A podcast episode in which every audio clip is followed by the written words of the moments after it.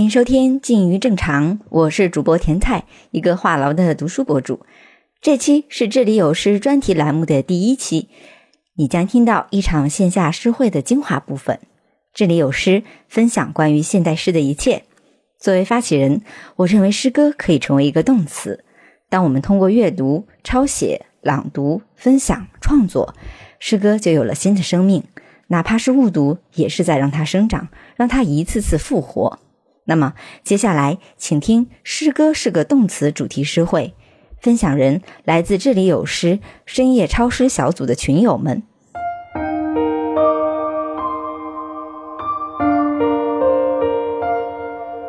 一天中最好的时光，雷蒙德·卡佛。凉爽的夏夜，窗户开敞，灯亮着。水果在碗中，你的头在我的肩上，一天中这些最愉悦的时刻。接下来当然是那些清晨的时光，还有临近午餐的时候，以及下午和那薄暮时分。但我真爱这些夏天的夜晚，甚至超过我想其他那些星辰。一天的工作已经完成。这时，没有人能影响我们，或者说永远。谢谢谢谢。呃，我喜欢这首诗呢，是今天在上午在抄这个诗的时候，因为我本身诗集不多嘛，我就是在那个公众号上，然后我就在看这些呃这些这个诗歌嘛，因为我就看到一天中最好的时光，当时我就准备抄这首诗，因为钢笔在这个纸上写的时候会有那种沙沙的声音，我边抄我就在在想。我抄诗的时候，不就是一天中最好的时光吗？这个时候我没有工作，我也没有外出，我也没有任何事情，我的心就很平静的在抄一首自己喜欢的诗，然后旁边可能放了一杯酒或者放了一杯茶，然后来享受这一天中最好的时光。对，这就是我当时抄的一个当下的一个想法。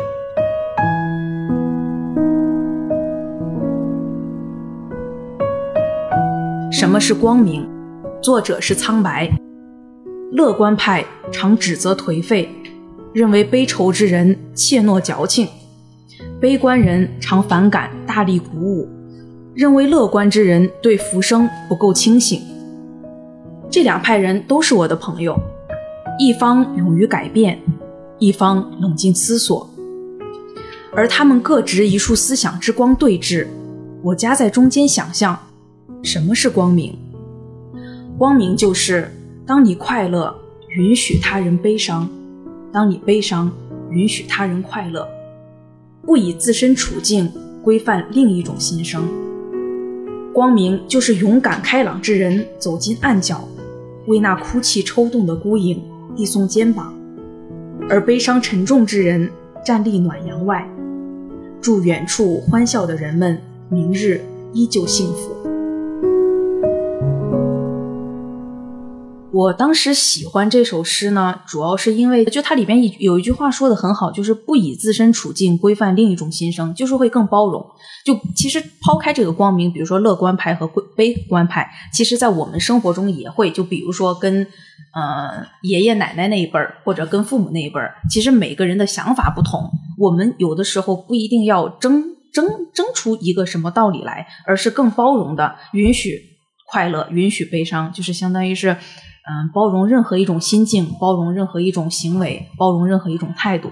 对，这个是我当时抄这首诗的一种感触。嗯，我也抄了什么是光？对我，我看到你发的那个朋友圈了。所谓的诗眼，就是不以自身处境规范另一种心声。对对对，我觉得这个真的写的很好，但是不知道这个作者是谁。苍白啊，我还查了一下，哦，他他是不是一直写诗的？他之前就是干，好像不是特别大嘎。这个应该是出自他的一本诗集，也是他第一本诗集哦。然后就被那个为你读诗给收收录了，收录了。但对，所以他有很多话，因为都是大白话嘛，就刚好戳中我们，所以就很多人都在读他。对，很通俗易懂。对，过五年之后，也许我会抄他。就就是看一下哈，就是他的语言的这种生命力持不持久。他真的或许打动了现在的我们，但是。过未来的人对呃他们的那个心境，他他有持久的这种生命力吗？或者说他这首诗写的一定高高明吗？我觉得可能你不能说从技巧上高明，但是他打动了你，你不觉得打动就是最重要的吗？是能抄下来已经是很重要的一件事情了。好的，嗯，谢谢王克。下一位主播，我先选一首巴基斯坦的一个诗人，一个女诗人。然后当时我看到这这首诗，我就非常打动。我先读给大家听一下。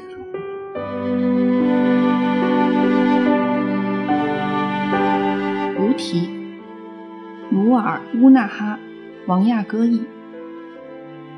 世界上最美的东西，并非由粒子构成，它是那些目睹自己世界崩塌的人身上的力量。他们挚爱过的一切，被碾成千万碎片。然而，每天早晨，他们醒来重建他们的生活，从头再来。哀悼所失，平静而沉默。我从未见过比这更惊人的美。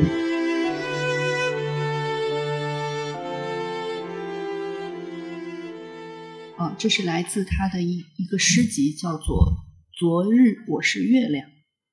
嗯，我当时看到这首诗之后，觉得它很短，但是每一句都能够戳中曾经有过痛苦的人。就是那句话之前很流行，就是没有深夜痛哭过，不足以谈人生。我觉得就是就是在浓缩这首诗。嗯，然后啊、就是每天早上醒来，可能还要去若无其事的去生活，但是每天晚上可能又是坠入了另一个深渊。但是就这样周而复始之后，哎，可能你的生活就会变好，可能就会向光而生，可能呃过去的这些痛苦就变成了你的一朵从缝隙当中开出的一朵花。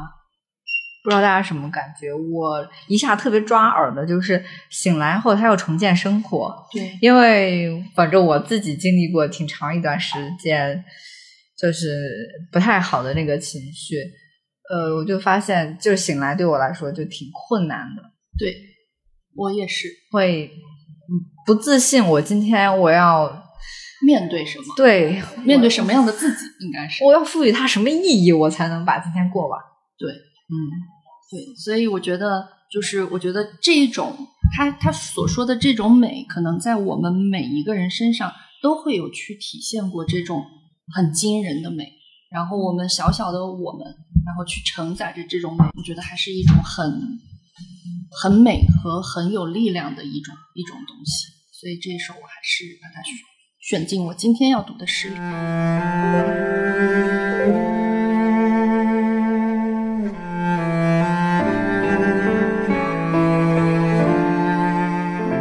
晚安，刹那，周梦蝶。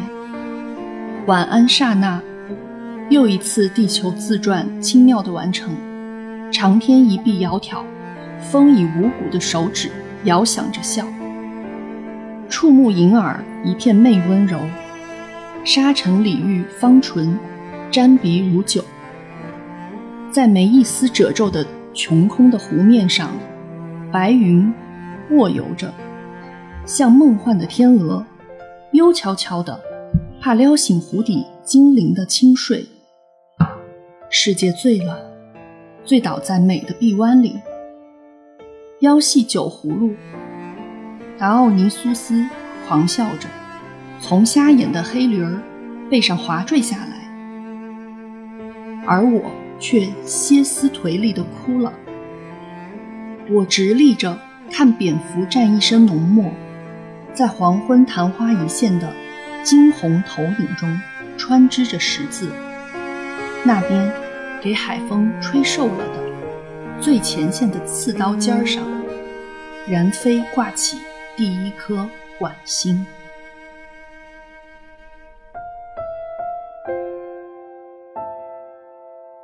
每抄一句的时候，首先我觉得它的这个文字赋予的那种古典的美是特别。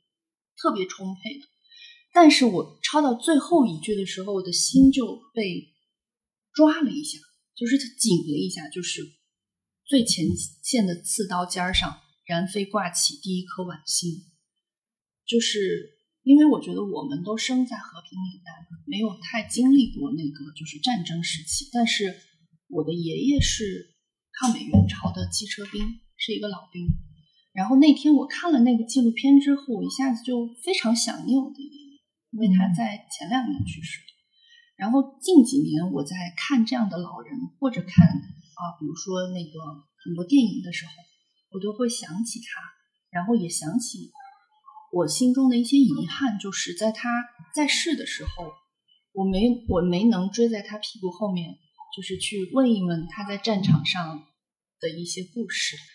我们总是为没有及时去做的那些口述事而遗憾，对，这也是我的遗憾。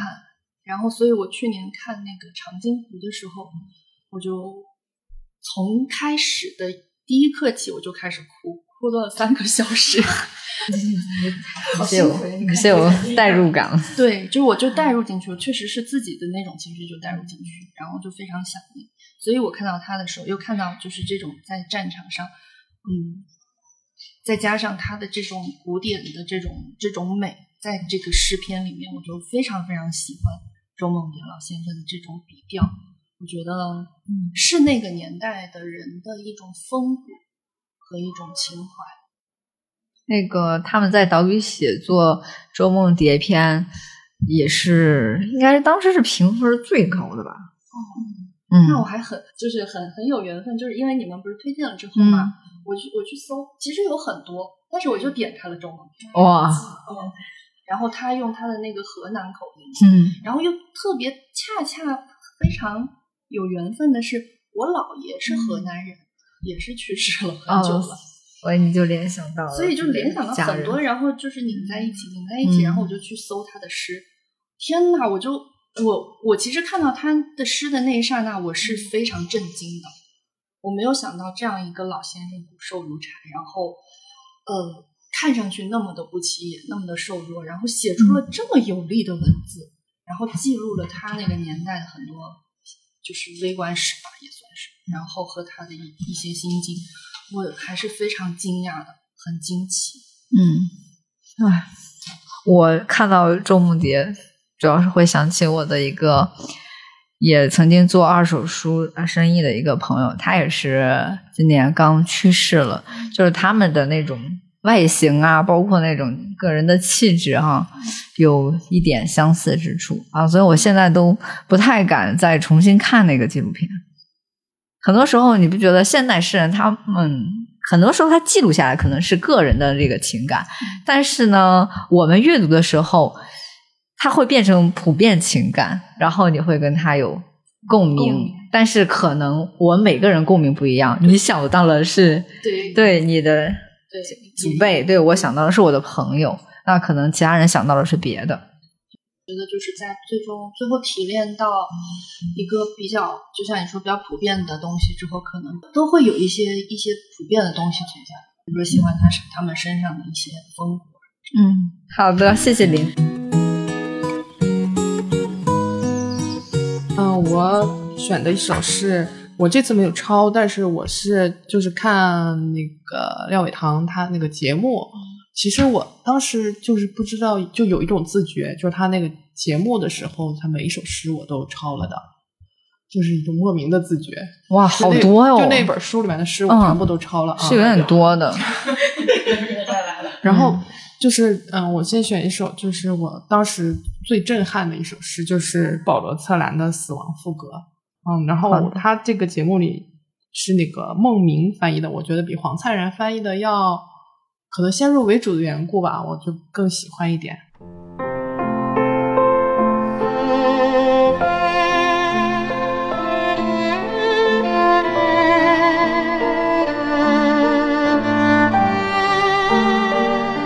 死亡赋格曲，清晨的黑牛奶，我们晚上喝。我们中午喝，早上喝，我们夜里喝，我们喝呀喝呀。我们在空中掘个坟墓，躺下不拥挤。有个人住在屋里玩蛇写字，他写夜色落向德国时，你的金发有玛格丽特。写完他不出门外，星光闪烁，他一声呼哨唤来他的狼狗。他吹哨子叫来他的犹太佬，在地上挖个坟墓。他命令我们马上奏乐跳舞。清晨的黑牛奶呀，我们夜间喝你，早上喝你，中午喝你，晚上也喝你。我们喝呀喝呀。有个人住那屋里玩蛇写字，他写夜色落向德国时，你的金发有玛格丽特，你的灰发呀舒拉密。我们在空中掘个坟墓，躺下不拥挤。他吆喝你们这边挖深一点，那边的歌唱。那边的唱歌奏乐，他拔出腰带上的铁家伙，挥舞着他的眼睛是蓝色的。你们这边铁锹下深一点，那边的继续奏乐跳舞。清晨的黑牛奶呀，我们夜里喝你，早上喝你，中午喝你，晚上也喝你。我们喝呀喝呀。有个人住那屋里，你的金发有玛格丽特，你的灰发呀舒拉密。他在玩蛇，他大叫，把死亡奏得甜蜜些。死亡是来自德意志的大师。他大叫，提琴再低沉些。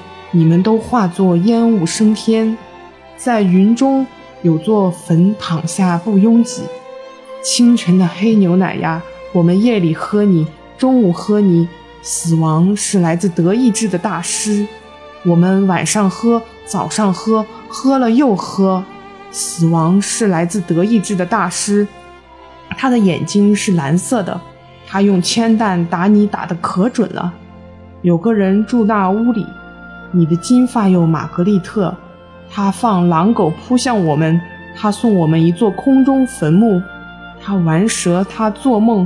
死亡是来自德意志的大师，你的金发有玛格丽特，你的灰发呀舒拉密。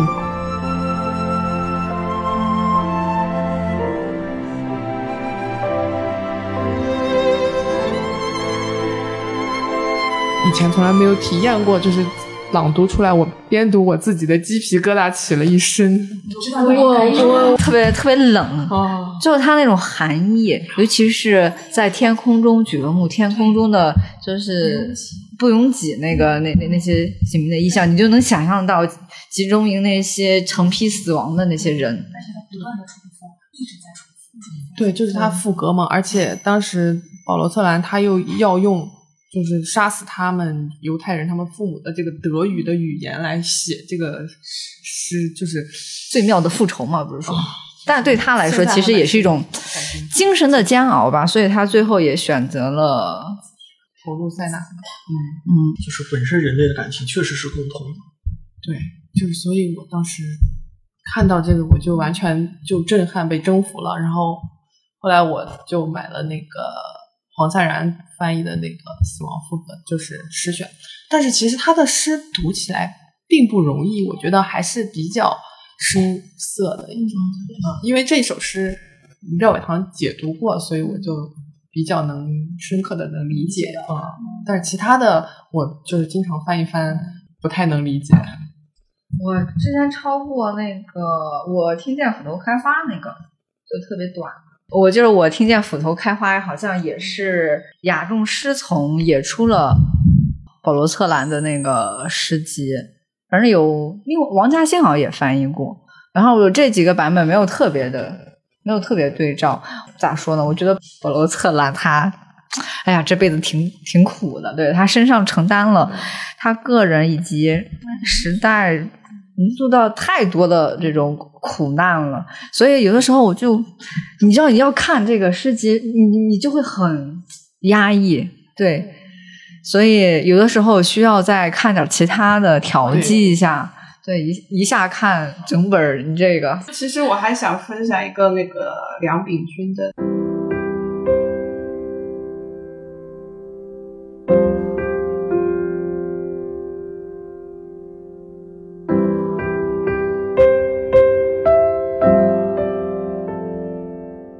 中午在葵鱼冲，梁秉钧。有时工作使我疲倦，中午便到外面的路上走走。我看见生果当上鲜红色的樱桃，嗅到烟草公司的烟草味。门前工人们穿着蓝色上衣，一群人围在石当旁，一个孩子用咸水草绑着一只蟹，带它上街。我看见人们在赶路，在殡仪馆对面，花档的人在捡花，在篮球场，有人跃起投一个球，一辆汽车响着喇叭驶过去。有时我走到码头看海，学习坚硬如一个铁锚。有时那里有船，有时那是风暴，海上只剩下白头的浪。人们在卸货，推一辆重车沿着轨道走，把木箱和纸盒缓缓推到目的地。有时我在拱门停下来，以为听见有人唤我；有时抬头看一幢灰色辉煌的建筑物，有时那是天空；有时工作使我疲倦，有时那只是情绪。有时走过路上，细看一个磨剪刀的老人；有时只是双脚摆动，像一把生锈的剪刀。下雨的日子淋一段路，有时希望遇见一把伞，有时只是继续淋下去。烟突冒烟，婴儿啼哭，路边的纸屑随雨水冲下沟渠，总有修了太久的路。荒置的盆地盆，有时生锈的铁枝间有昆虫爬行，有时水潭里有云。走过杂货店买一支画图笔，颜料铺里永远有一千罐不同的颜色，密封或者等待打开。有时我走到山边看石，学习像石一般坚硬，生活是连绵的敲凿。太多阻挡，太多粉碎，而我总是一块不称职的石，有时想软化，有时奢想飞翔。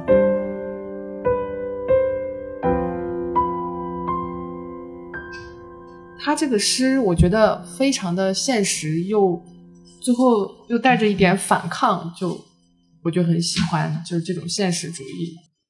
我的感受好肤浅哦，就听完之后，就那个印象最明显，就是下雨路上总想遇到，就是一把伞还是别人打伞，就是类似于那一句，很奇怪。我发现这个听觉，嗯，尤其是我没看到文字，那个诗人不熟，你就他在过滤，他一直在删删删，最后我发现那个留下来的 留下来的就是那个意象，嗯，对，所以但是那一句可能不是会。代表这个诗的本身的，对对对对对对，它可能只是中间某种印象，然后就落到我心里去了。对，画面感。嗯嗯，我比较印象比较深的就是他最后一段，就是学习像石一般坚硬，然后生活是连绵的敲凿，但是呢，最后它又是一块不正不称职的石，有时想软化，有时又奢想飞翔，还是想叛逆一下。嗯。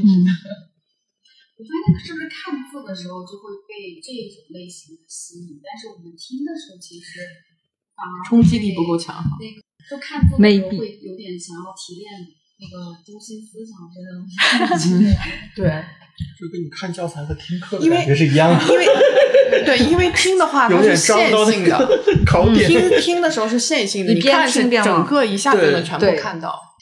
所以诗，你知道吗？它在你视觉上面的看和我们听的时候，但我觉得有的时候听它也会有它美妙的地方，节奏啊、韵律啊那种东西，它也会凸显。而且听很未知，因为你不知道下句要说什么。对，你总在的时候，对，总在你其实能往下，你就有点因为你知道下面在写什么，或者你通篇看下来，比如这一看，我大概知道它是个什么。你听的话，就是下一句永远都是惊喜。哎，对。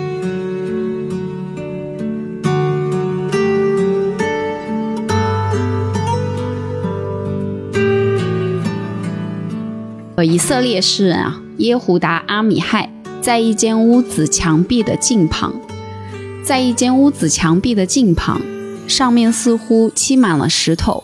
我看到上帝的形象。无眠之夜带给许多人头痛，却带给我鲜花，美丽的盛开在我的脑海。谁像狗一样的迷失，谁就会像一个人一样被找回，而后被送回家。爱并非最后一个房间，还有其他的房间，紧随其后，那是没有尽头的整整一个走廊。我选这个还是因为啊、首先它感觉有点轻松，然后但回想我在抄写这一首的那几天，是因为我突然。看到那个群里面啊，就是诗歌小组里面，大有很多人都分享，就是说诗歌呃是什么是什么的这种。然后呢，但那几天我刚好也在想，其实我就觉得它特别像我们影像作品里面的那个实验电影，就是它其实也没有完全叙事，也没有完全抒情，然后它靠一些那个结构主义的东西，就比如说刚才《死亡赋格》里面的那种回环往复，然后甚至是我抄这一首的时候，我觉得它有。呃，相对来讲比较强的那种空间感。首先，那个题目就是在一间屋子墙壁的近旁嘛，然后他又用一些这个呃非常空旷的这种东西，就是什么整整一个走廊这种，然后营造了一个这种。啊、空间感很强烈的这种感受，然后我又觉得说，像这种，实际上就虽然它是文字的，然后它没有任何影像视觉上的这个特征，但是读完之后还是会觉得它跟啊、我们日常看的很多什么散文、小说等等其他题材的那个特别特别不一样。我就觉得你刚才说那个空间感哈，就让我突然想到，呃，我在听的时候就觉得，我本来是在一个黑暗或者一个混沌里面，然后你每一句，然后过来过来，然后好像是在在飘在我见这个世界。对我抄的时候也会有这种感觉，就是一个就是用完全是非常平面的东西，文字的东西，但是有一个很立体的感受。下一个，呃，选一个轻松一点的吧。呃，那个严彬写在他的那个《献给好人的奏鸣曲》里面的一首叫《爱情》。你是怎样的人？没有人比我更适合赞美你。当我推门进来，带着你熟悉的花。没有人比我更适合拥抱你，低头看见你的眼睛。当我推门进来，带着你熟悉的花。没有人比我更适合写你的名字，与你合用一块墓地。当我推门进来，带着你熟悉的花，向他们介绍你，做你遥远的妻子。这个就是非常清新，然后简单的一个，但是呃，我当时是因为买了他的这本诗集，然后这个名字叫《献给好人的奏鸣曲》，它是其实是啊、取自一个那个德国导演的电影，就是叫《窃听风暴》。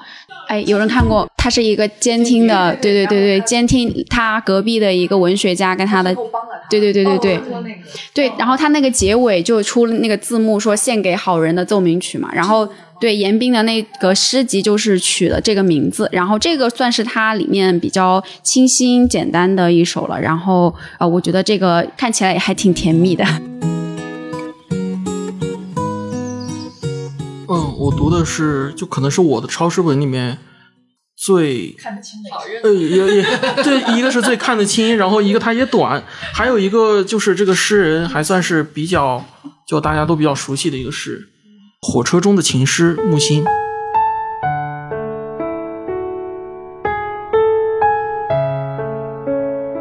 冬季一月，从佩鲁加搭火车到西西里巴勒莫，那青年坐在我对面，他是假期来罗马会女友的。双方父母都反对这个交往。他掏出自己写的情诗念给我听，我赞赏。我说：“罗密欧与朱丽叶，爱才是生命，然后生命才能爱。”我想莎士比亚的原意如此。他点点头，又声道：“我要对他说。”结束。戛然戛然而止，戛然而止戛然而止。就是我，我对木心，好突然，就其实我之前一直没有看他，说我有一次去杭州师范大学去，呃，听一个就他们中文系的一个答辩，我开会，然后顺便就听了他们一个答辩，然后一个研研究生做的就是关于木心诗歌的研究，然后那个答辩主席说，木心值得研究吗？这么大偏见呢？是两极分化，对很严重。然后我后面就去看他的诗，然后包括就是有一次，就木心晚年不是在桐乡，就是在乌镇住嘛，然后就跟陈丹青一起就进了他那个晚年的故居，当时还没有开放，就看到了木心晚年就是写写画画的一些手迹，就发现这个人对于用词十分考究，考究到大家都不能理解。就其实他的很多诗，至少我认为就是可能都不知道他在说什么。对，就是他他没事儿干，他喜欢翻字典，就是中文的和英文的这种字典，然后在里面去就是去摘抄一些词，嗯，去摘抄一些词，所以他的诗其实我觉得读起来是那种很调皮的，就你不知道他在说什么你也不知道他什么时候就结束。对这个真是，我觉得他可能是在做词语的游游戏戏吧。对对，就包括他的排排句，句哎，就是确实是在做游戏。就这首诗整个的感觉，就他不是在用诗歌的手法在写诗，他是在用小说的手法在写诗。就他这对对对他这个里面有矛盾，对他这个里面有矛盾，而且他整个的语言表达方式也很不像诗对，就很不像诗，没错。我觉得他像一个浪子的那种感觉。对，因为到后面就是看他的东西，然后也才知道他的人生也是对一生坎坷，坎坷的人写不出诗，我有一种感觉。就是而且在牢里面还在写，对，而他他的整个经历就是前半生是在一个中国一个江南的望族里成长，他是一个少爷嘛，然后到后半生就是一个这种就是又远赴美国去定居，就在他的诗歌中，这种中西方文化的碰撞确实就是能够看到，就比如就其实我原来一直想抄他的《诗经》也。就是一个他仿《诗经》然后写的一个诗歌，我觉得他的诗是一个很有意思的诗歌。对，就是他买两极分化的。我看徐子东好像也不太重视。嗯对对但是但是他在民间其实是有很多对没错喜欢的粉丝，就是学术派其实学术派稍微轻视了一点。对，再加上陈丹青本身大家争议也就比较大，嗯所以因为陈丹青推木心，所以会有各种各样的这种。嗯，总之我觉得他是一个可爱的人，而且又帅。嗯 对叫绅士风度。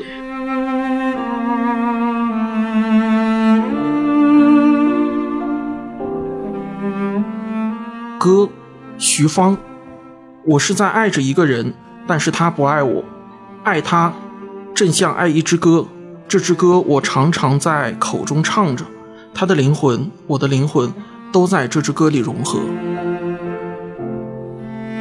其实就是如果把大陆的、台湾的、香港的都算在一起，她应该是中国第一位女诗人。她在民国的影响应该远胜于林徽因。只不过因为他后面去了台湾了，但是现在就是上海那个上海华东师范大学，就陈子善教授他们，就是又重新把他从台湾然后引过来，然后再加上他就他活了很长时间，他可能一五年左右才去世，就一百多岁，以他的角度构建了一部叫《中国新诗史》，就这个诗里面的他是胡适，对，他是胡适，就是大家都知道那个。江冬秀还有胡适的那个表妹，就他们之间的这个爱情故事。但其实徐芳也是他就是胡适未完成的一曲恋歌。哇，在这里面他是徐芳是胡适的学生，他们就是经历了很多，就是大概有过一年多的交往。胡适最后还是，所以这首诗其实还挺。我觉得，如果在今天就是现在的眼光里面来看，这不是一首特别优秀的诗歌，但是这应该是中国早期诗歌的萌芽，就可能是从他们这种最质朴、最直白的表达，然后而一步一步走到后面的。其实我觉得跟古诗的发展也很像，就像我们读《诗经》，我们读。古诗十九首这类型作品，它也都是从通俗一步一步的走向呃这种思想性的，就是它也是从生活中一步步走向思想的，就是可以看出一些东西。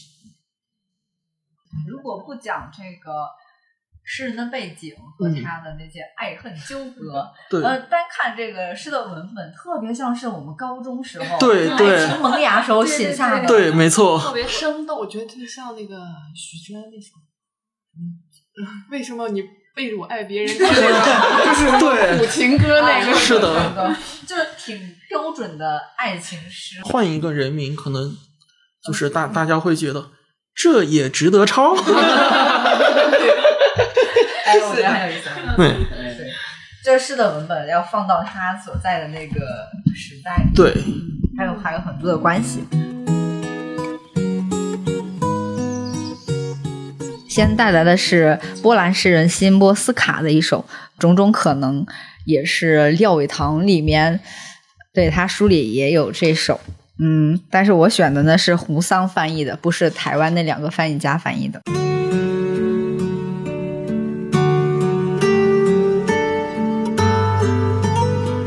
种种可能，波兰诗人辛波斯卡。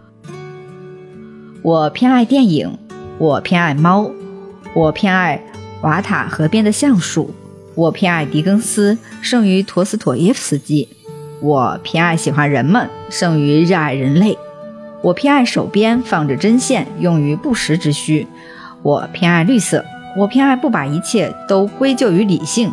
我偏爱例外，我偏爱及早离去，我偏爱和医生谈点别的什么，我偏爱线条优美的老式插画，我偏爱写诗的荒谬胜于不写诗的荒谬。就爱情而言，我偏爱毫不特殊的纪念日，那样就可以天天庆祝。我偏爱这样的道德家，他们不向我做出任何承诺。我偏爱狡黠的仁慈胜于使人轻信的仁慈。我偏爱穿便装的大地，我偏爱被征服的国度胜于征服别国，我偏爱有所保留，我偏爱混乱的地狱胜于秩序井然的地狱，我偏爱格林童话胜于报纸头版，我偏爱无花的叶胜于无叶的花，我偏爱割掉尾巴的狗，我偏爱明亮的眼睛，因为我的如此晦暗，我偏爱桌子的抽屉。我偏爱许多此处并未提及的事物，胜于许多我不愿说出的事物。我偏爱那些散漫的铃，胜于被编排成序列的铃。我偏爱昆虫的时间，胜于星辰的时间。我偏爱在木头上敲打。我偏爱不去问还要多久，什么时候。我偏爱惦记着可能性存在，自有其理由。我是很多年前买了胡桑翻译的那个诗集哈，也是第一次接触新波斯卡。就是当时我也是非常敏锐的发现，这个诗就是所谓就跟诗眼似的。我偏爱写诗的荒谬胜于不写诗的荒谬，这也是那个廖伟棠书里的那个名字哈，对的由来之一。呃，其实当时我还没有特别的理解啊，不写诗的荒谬到底是指什么？呃，因为其实我当时还不像现在哈，可能还会更深究一下诗这首诗写作的背景啊，或者说诗人他的这个生平，帮助去理解诗。那时候就纯看文本，就发现原来可以这样写。就辛波斯卡他的一个很大的特点就是。他会用一些幽默的呃笔调去写一些严肃的一些东西和日常的一些事物，而且呢，它其实里面还是有一些呃讽刺的一些意味的。那直到今天，直到我有了一定社会阅历和看到了就是现实中比比皆是的呃这些荒谬，你才更读懂了哦，那些不写诗的荒谬到底是什么。尤其结合到我们现在所看到的，甚至有些人经历的，你就越能理解有一些东西它到底在讲什么。包括我偏爱那些散漫的零，胜于被编排成序列的零。其实廖伟棠里面，我觉得他点的还挺好的，他有在说，其实就是个体和权力之间的一些关系。呃，包括现在很多时候。不把人当人，可能就是数字。你可能是被编排的零，对。但是他就是偏爱散漫的零。当你要去当那个散漫的零的时候，你不去纳入到那个序列时候，你感觉你好像就消解了他那个权力的那个控制。因为自己的嗯阅历，的一点点增长，然后发现你跟这首诗有了更亲密的一些，就更靠近了一些。之前觉得他好像是在讲他的事情，对我偏爱那是他个体的偏爱，对吧？跟我什么？但是我发现我也有我的偏爱。对，但是我也是更偏爱写诗的荒谬，胜于不写诗的荒谬。终于在很多地方就找到了共鸣，所以很多时候辛波斯卡的一些诗，其实也是在用很多日常的、幽默的、讽刺的一些手法，他再反映所谓的严肃的一些课题，包括对权力的这种消解，包括用幽默的方式去对抗这种啊专制啊等等。第二首是希腊诗人呃卡瓦菲斯的非常著名的一首诗，叫《伊萨卡岛》。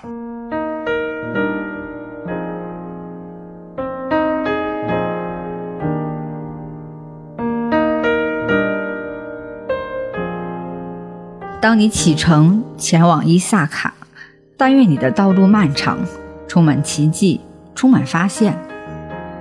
莱斯特律戈涅斯巨人、独眼巨人、愤怒的波塞冬海神，不要怕他们，你将不会在途中碰到诸如此类的怪物。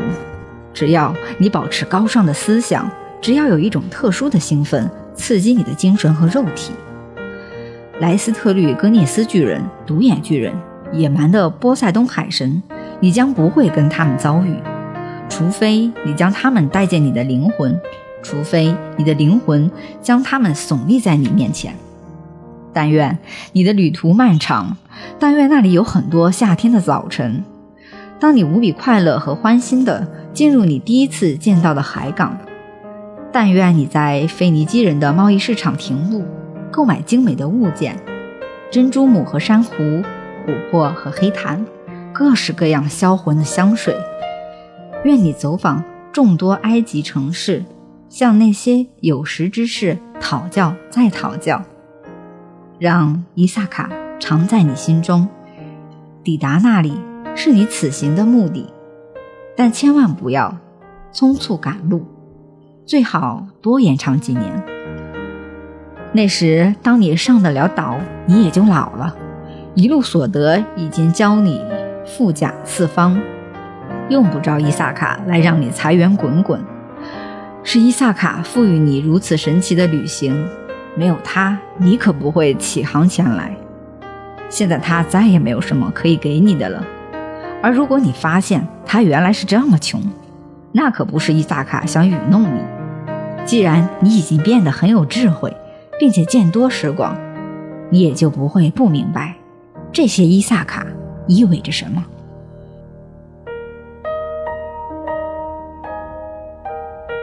是黄灿然翻译的。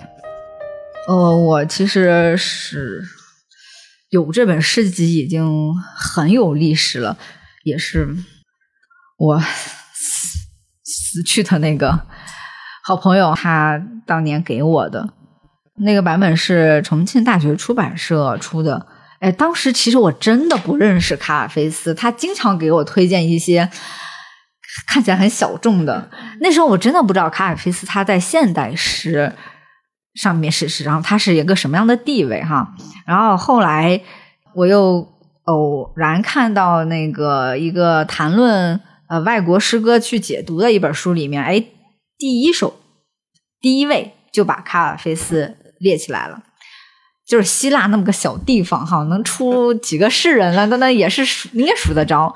但是你说有意思不？卡尔菲斯哈，他没在希腊住。我说这人何必呢？然后就去搜了搜哈，他生在埃及的亚历山大，然后他中间呢短期在英国待过，但是基本上都是侨居在那个亚历山大。但是呢，他写诗他用希腊语，他喜欢的哈也是那个希腊话。世界里面的那些东西，所以他诗歌的一个很重要的类型就是历史。所以伊萨卡岛也有很多那个呃历史的东西在里面。就这人，他跟佩索阿为什么有的一拼呢？包括之前在群里给大家分享那个，当佩索阿遇上卡尔菲斯的那个夜晚，嗯，那个真的挺有意思的。就是他俩真的有一定的相似之处。卡尔菲斯平时他在水利局上班呢。对他也不是全职公务员，他是兼职的一个 一个职员，上了三十几年，平时就是在写诗，写诗他也不发表，所以他在生前没有正式发表的诗歌。然后等他死后，也不知道咋地，就开始声名鹊起。就是说，他的那个语言啊，包括那个风格，就远超于他那个时代。就是他根本可能都做了某种选择，就是在他在世的时候，他忠于自己的创作，但是他不跟那个文坛、文学界的人，就是他不混圈子。哦，对，所以我觉得这人挺牛的，而且呢，他同性恋，对他没结婚，嗯，反正就是他这人有挺多的这个复杂性。那。我肯定喜欢这首诗，不是因为卡尔菲斯他这个人，但是刚才只是一个背景，但是他也有助于帮我们去理解伊萨卡岛哈，因为它里面出现了太多我们中国人听了觉得很陌生的词。伊萨卡到底是什么呀？他讲的是啥呢？就是不知道你们小大学的时候看过荷马史诗《奥德赛》里面的那个奥德修斯，伊萨卡就是就是他老家伊萨卡岛的国王。就是他要回家的路上，你知道吗？就是乘海船回家的路上遇到了各种各样的障碍。就刚才说的那个听不懂的那个巨人，呃，包括那个波塞冬海神，都是他回家路上的一个障碍。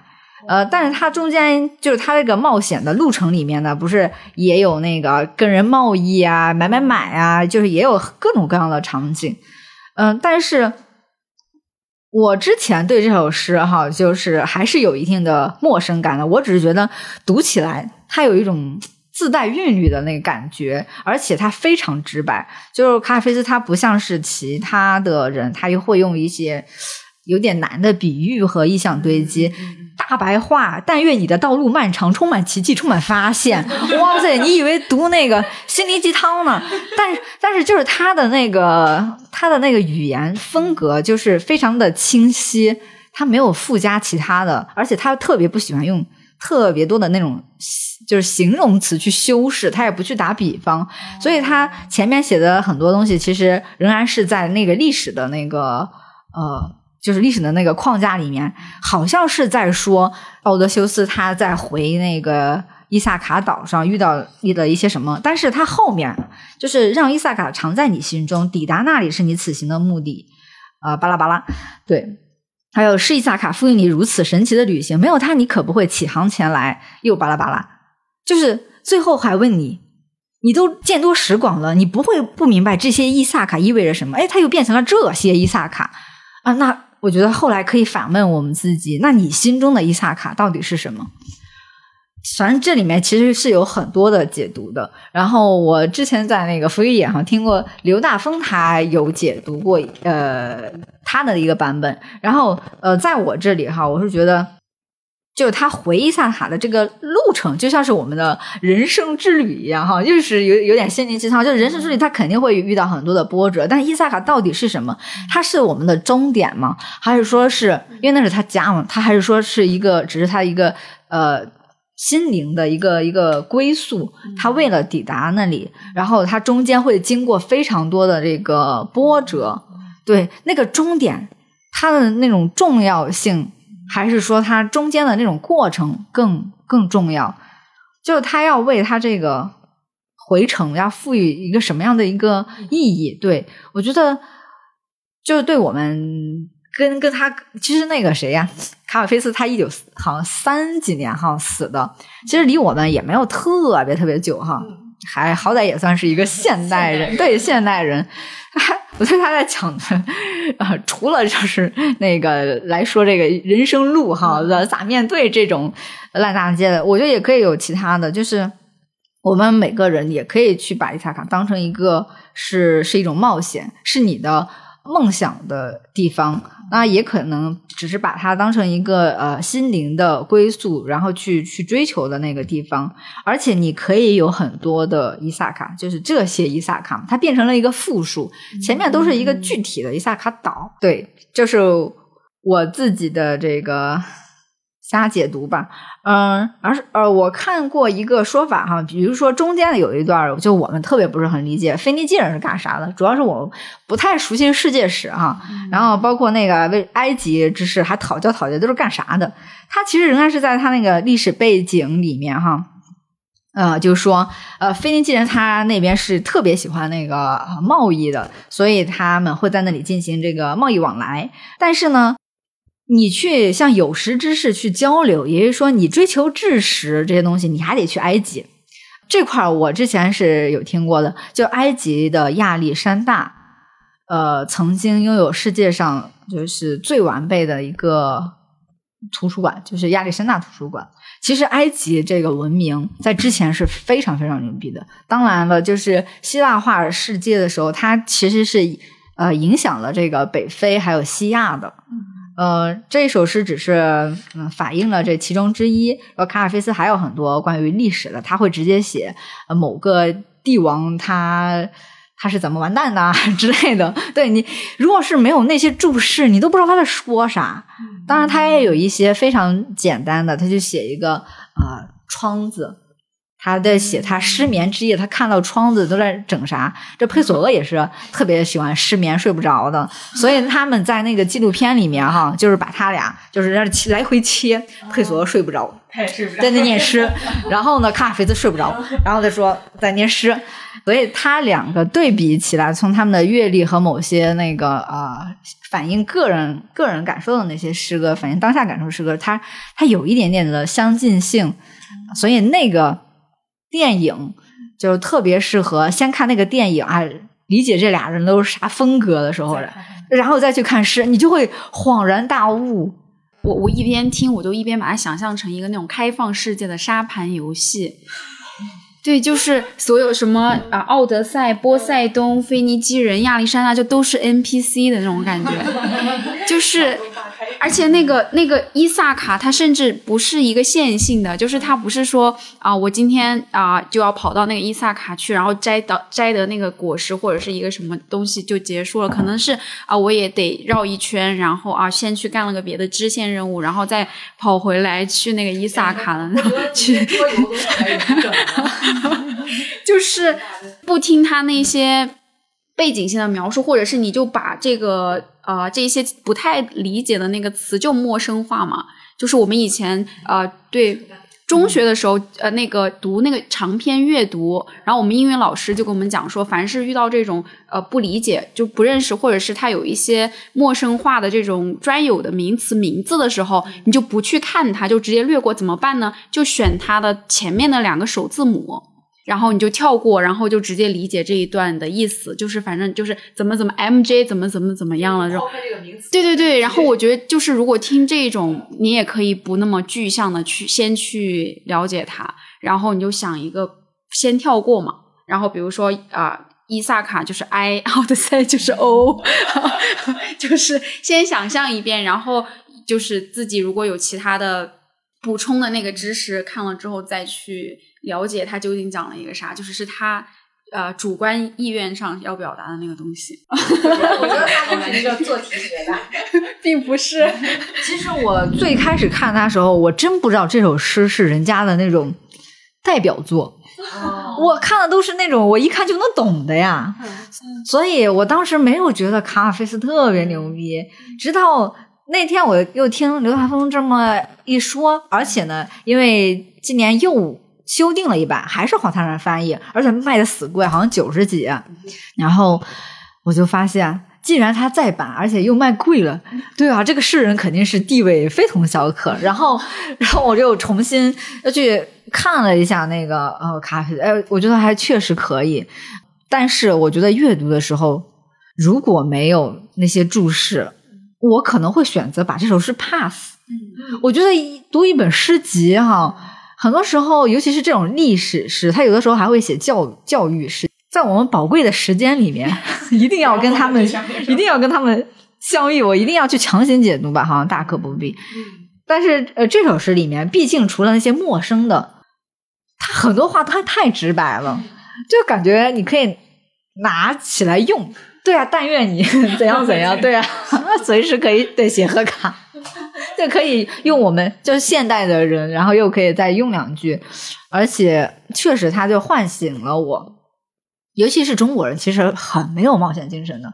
呃，有他们那边的那种海洋帝国，包括人家祖上富过的那些，就就他那种世界性的那种那种那种感觉是是有的，他那种冒险的精神。所以我读这个的时候，就怎么说呢？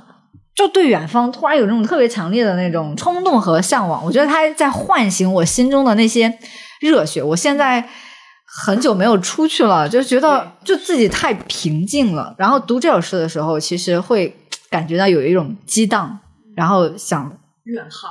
哎，远航不了也想出去玩的那种感觉。对，它激发了我这些情绪。然后我们下一趴呢，就是在共读一首诗。然后我选了这个《齐鲁行》，也是北岛的一首长诗，这只是其中一部分。呃，这个长诗它现是在香港出版了，它没有在国内出版。因为你一会儿看一下他在写什么，他在反映什么东西，然后你可能就会明白。北岛今年就是理想国帮他出的那个《必有人重写爱情》哈，对，就是有诗有这个有散文儿，我就发现他们把《启路行》放到了那个就序言的那个部分，对，而且选的内容就是今天我们要读的内容。《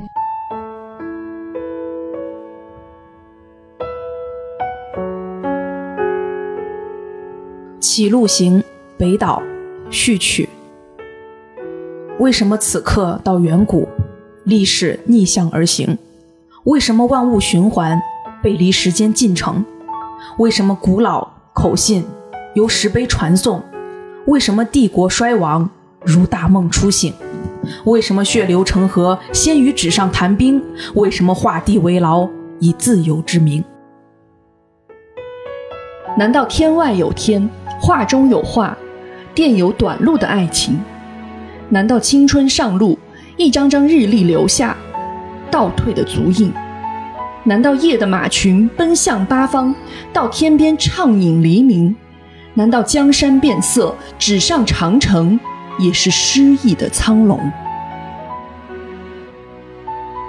谁在圣人的行列中默默阅读我们？谁从鎏金的风铃，从带雪的鞭梢，不断呼唤我们？谁用谎言的红罂粟照亮苍茫大地？谁把门窗的对话卖给穿堂风？谁指挥秋天的乐队为小桥吟曲？一盏幽怨的渔灯，哪儿是家园？安放死者的摇篮，哪儿是彼岸？让诗跨向终点，哪儿是和平？让日子分配蓝天，哪儿是历史？为说书人备案，哪儿是革命？用风暴弹奏地平线，哪儿是真理？在词语寻找火山。何时乘东风而来？从沏好的新茶品味春天的忧伤。何时一声口哨为午夜开锁？满天星星在咳嗽。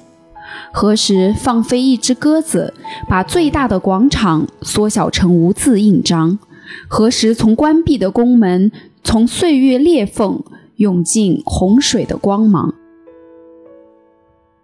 逝去的是大海，返回的是泡沫；逝去的是一江春水，返回的是空空河床；逝去的是晴空，返回的是想见；逝去的是种子，返回的是流水账；逝去的是树，返回的是柴；逝去的是大火，返回的是冰霜；逝去的是古老传说，返回的是谣言。逝去的是飞鸟，返回的是诗行；逝去的是星星盛宴，返回的是夜的暴政；逝去的是百姓，返回的是帝王；逝去的是梦，返回的是歌；逝去的是歌，返回的是路；逝去的是路，返回的是异乡；逝去的，逝去的是无穷的追问，返回的没有声响。我是来自彼岸彼岸的老渔夫，把风暴的故事收进沉默的网，我是锻造无形欲望的铁匠，让钢铁在淬火之痛中更坚强。我是流水线上车衣的女工，用细密的针脚追寻云中的家乡。我是煤矿罢工的组织者，释放黑色词语中瓦斯的音量。我是看守自己一生的狱卒，让钥匙的奔马穿越穿过锁孔之光。我是年老眼瞎的图书馆员。倾听书页上清风与尘土的冥想，我是住在内心牢笼的君王。当绸缎从织布机还原成晚霞，目送落日在铜镜中流放。是晨钟敲响的时候了，是深渊中灵魂浮现的时候了，是季节眨眼的时候了。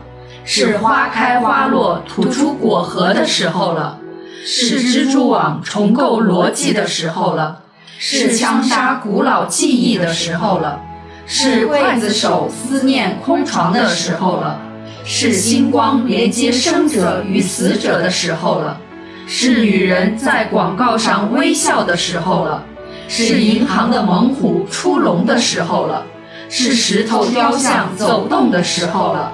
是汽笛尖叫翻转天空的时候了，是时代匿名的时候了，是诗歌泄露天机的时候了，是时候了。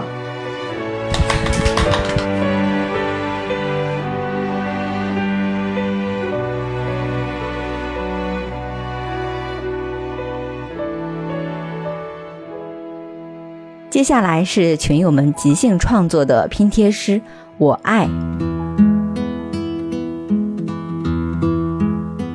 我爱，我爱平静，我爱清风扫过树梢，沙沙的平静。我爱蚂蚁搬起果壳，不可察觉的静默。我爱波纹，我爱雨后的晴空的涟漪。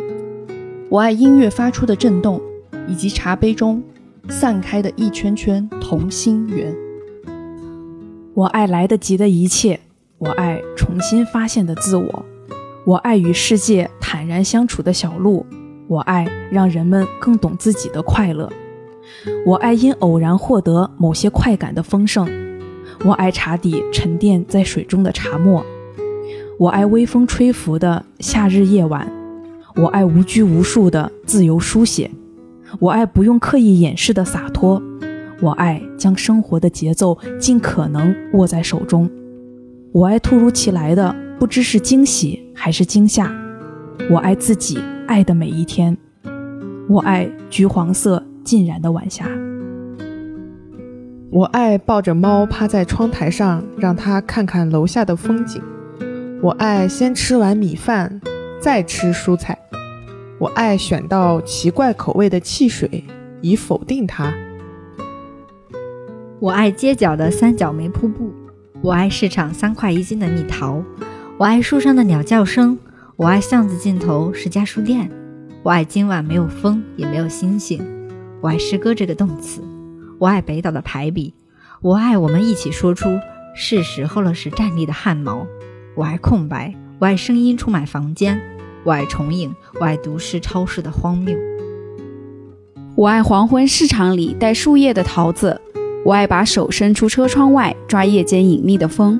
我爱立式冷柜里低色温的光线和按颜色排列的瓶装饮料。我爱方正、整齐、一致和尖锐、散漫与自由。感谢订阅收听《近于正常》，也欢迎订阅我的诗歌主题新播客《这里有诗》。这里有事专题栏目每月至少会更新一期。我是主播甜菜，我们下期再见吧，拜拜。